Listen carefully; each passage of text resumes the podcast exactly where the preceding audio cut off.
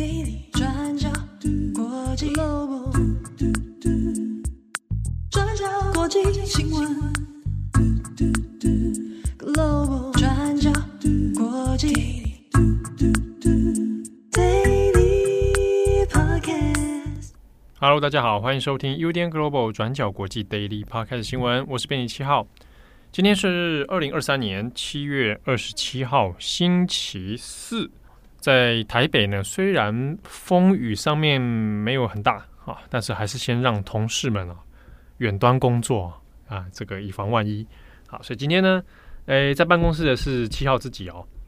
好，那今天的 Daily Podcast 呢，首先我们先来更新一下我们上次讲到柬埔寨的事情。那现在呢，柬埔寨哦，现任的总理洪森，那他已经确定，他在七月二十六号的时候就宣布。他要交棒给他的儿子红马内啊，他的长子。好，那这个时间呢，预定啊，应该会在八月十号的时候来任命。那新的内阁应该就是八月二十二号哦，正式的来开始哦。那交棒给自己儿子红马内，那其实也是继续这个柬埔寨哦，他们一家人家族王朝的政治传统了。那洪森呢？他在位的时间大约是三十八年哦，就将近要四十年的时间哦。在长期这样看下来哦，再交棒给自己儿子，其实对柬埔寨这个政治体制来说，可能也不会有什么太大的改变哦。好，那这是更新柬埔寨的部分。下一则，我们来看一下北韩。北韩在今天七月二十七号哦，要举行这个韩战停战七十周年。有的会翻成叫做朝鲜战争停战七十周年的纪念活动。那北韩呢，这一次比较特别的是，他有邀请两个国家的代表来参加，一个是俄罗斯，另一个就是中国。啊，那这个素来与北韩关系都不错。那也比较有趣的呢，是俄罗斯所派来的代表，就是国防部长绍伊古。啊，先前我们在讲到瓦格纳集团的事情的时候呢，啊，绍伊古啊就是他的这个当事人之一。好，那绍伊古也本人啊也已经到抵达朝鲜了啊，抵达北韩。那中国方面呢，派出的代表是中央政治局委员，也是人大常委会副委员长李鸿忠。好，那他来率领中国代表团来参加，所以是中国、俄国都有来哦。那在下午的这个时段呢，嗯，金正恩本人啊，那也有见到两位这个代表哦，那就带他们来参观，展示了一下北韩的武器。那这个就有点敏感了哦。那我们这边先看到哦，俄罗斯的国防部长绍伊古啊，就参访了，然后也跟金正恩碰到面。那金正恩就向他展示了一些 ICBM 啊，就是呃朝鲜北韩这边所使用的导弹。那同时呢，俄罗斯这边。也转交了一份普丁的亲笔信啊，就转交一个普丁的讯息啊，给金正恩。那当然就是说，这个北韩跟呃俄罗斯之间的关系呢会继续友好。那也称赞北韩军队会是这个世界上的强大的军队哦。那这边比较敏感，当然是先前在乌俄战争爆发以后，那我们也看到俄罗斯它的火力是后方是无以为继啊。那就有讲到说，北韩有可能有在输送一些军火给俄罗斯。换句话说，北韩有在支援俄罗斯在攻打乌克兰哦。那这件事情当然，无论是俄罗斯或者北韩都对外是否认啊。那只是说，现在这样的一个时机点，那金正恩也很高调的啊，见到了绍伊古，还向他展示了飞弹啊。他不免让人家让外界也会有些猜疑哦，或者是说，哎。可能还是会担心说，北韩是不是仍然有在输送军火给俄罗斯啊？那另一方面呢，中国代表团那也有参加，同样的也转达了习近平给金正恩的一个祝贺话语哦。啊，一样啊，它的内容其实也还是说，那中国跟北韩之间啊，中朝关系也会继续保持友好。那特别是有讲到过去这个韩战啊，在中国。共产党的这个立场上面，这是是抗美援朝，所以当时呢，中国在一九五零年的时候是有出兵来援助的啊。他当然那个时候的苏联也是哦。那这边也要留意的呢，是其实北韩先前因为疫情的关系，它关闭边境已经相当长一段时间了。大家应该记得前阵子我们讲到有一个美国的驻韩美军嘛，阿兵哥跑到边境，然后就突然间冲进北韩里面去啊啊！事情这个目前也还还在等后续发展啊。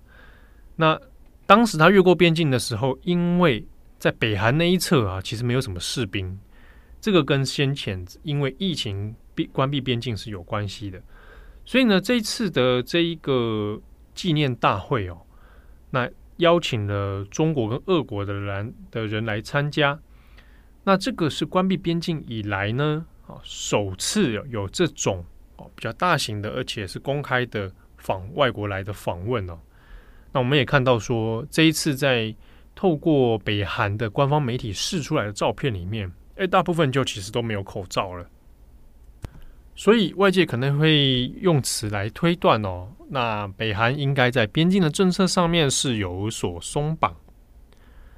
那当前呢，其实还是有一些内部棘手的问题，尤其是在疫情以来，北韩先前就已经有粮食危机的状况了。好，那疫情的封锁加上国际的制裁，那其实对北韩来讲也仍然是一个危机哦。那现在呢，看起来是有一些边境松绑的状况。是不是有一些其他在粮食啊、能源的输送上面会有所改变啊？那这个是可以来观察的点。好，那下一个我们来看一下西非国家尼日发生了一场政变。好，那西非呃，其实在这几年当中，它的局势一直蛮不稳定的哦。那光是从二零二零年以来哦，这三年期间，在西非地区呢，就有六次的政变发生。那这一次呢，是发生在尼日。尼日这个国家呢，过去其实还蛮多西方盟友的啊，包括美国啊，包括法国。不过呢，这个地区它的局势其实相当动荡不安哦。不只是说各个国家的政治稳定性很低啊，常常会发生军人政变夺权的问题。另外是在西非活动的，还有像是过去的盖达组织或者是伊斯兰国，那这些其实都对当地造成很大的军事威胁。那我们看到在这里的尼日，尼日这个国家呢，它整体它的开发程度是全球里面是非常非常低的，它的排名是相当低的。那所谓的发展指数来看的话，哦，那也是非常低的程度哦。另外是呢，整体的经济处于相当贫穷的状态。同时呢，尼日本身因为它急需很多基础建设，然后经济开发。那过去几年当中，其实欧盟或者美国都常常会把尼日作为一个很重要的合作伙伴。那所以有很多像是经济上面的援助，或者来改善尼日地方的，包含卫生体系啦，包含教育体系啊等等哦。那今年度其实像美国国务卿布林肯才在三月的时候，还有访问了尼日，那也见到了总统贝佐姆，双方呢也有承诺了很多这个人道主义的救援。好，包括一些资金啦、啊，然后改善当地的一些卫生啊、健康啊等等哦。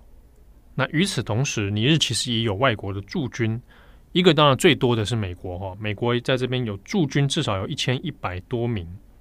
那另外是呢，过去尼日早前也是在这个法国的殖民地，所以法国其实在尼日也有派驻军队。那先前先前在布林肯之前哦，这个。总统贝佐姆还有访问过法国，那跟马克宏也有见到面。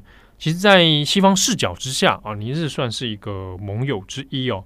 但另一方面，我们就非洲的脉络来看，的确它本身仍然有属于地方上面关于各个武装势力啊，然后以及各国在这里禁足他们影响力啊，也同样造成了很多问题。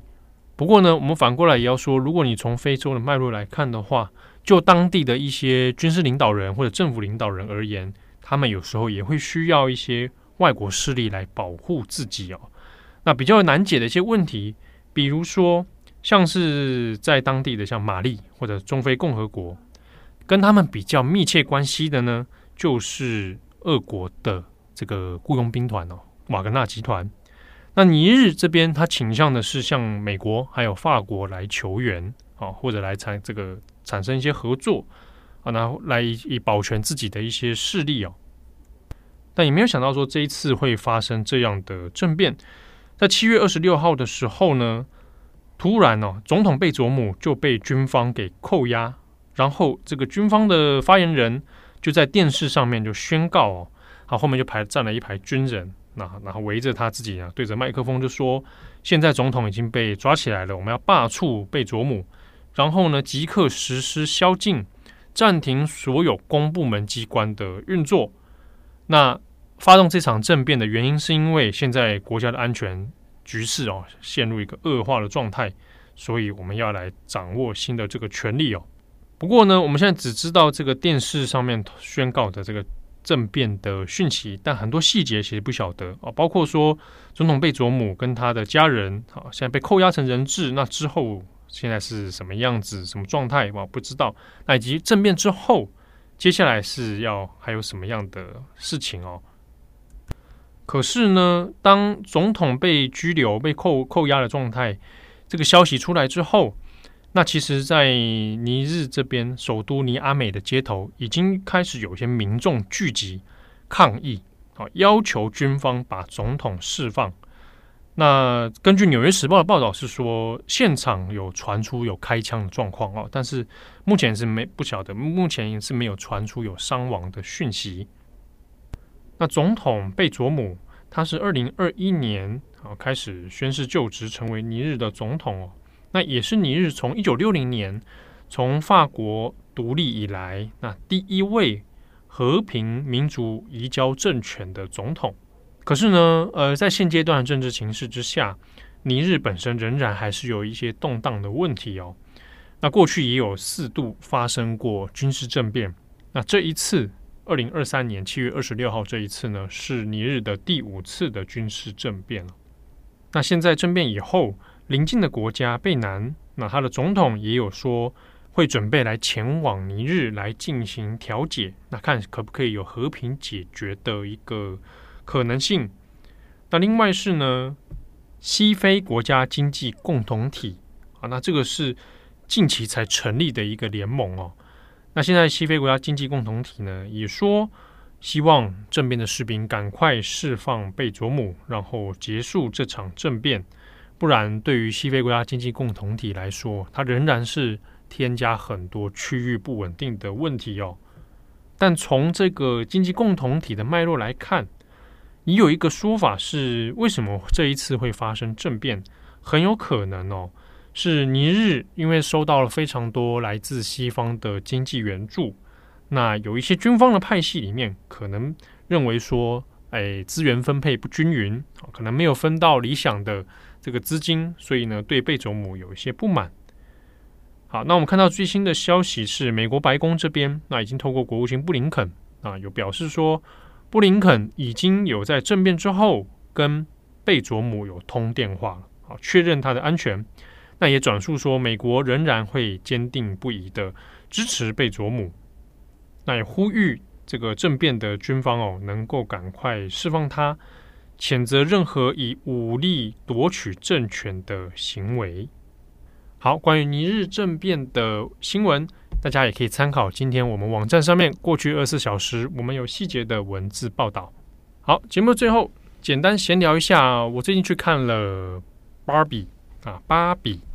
啊，还没看《欧本海默》，就先跑去看了《芭比》啊。那《芭比》这个电影啊，当然我以下不会爆雷，所以大家放心。就是我想我的感受啊，比我预期的有趣。我本来一开始还想说，嗯、不晓得会不会比较沦为那种娱乐套公式的方式，但是里面有很多的巧思跟设计哦，我觉得还蛮有意思的哦。有哎，比我预期的更好，更有意思哦。那有的人会也许会想说啊，会不会又是所谓的政治正确啊？啊，这个啊，就是这个女力觉醒啊？有的人可能会这样想啊。啊，你要谈，你要说他认为他政治正确，那也无妨啦。哈，但我觉得他可能比有一些人所预想的政治正确层次更丰富。那或者呢，假设你平常对于性别理论哈，对女性主义的历史。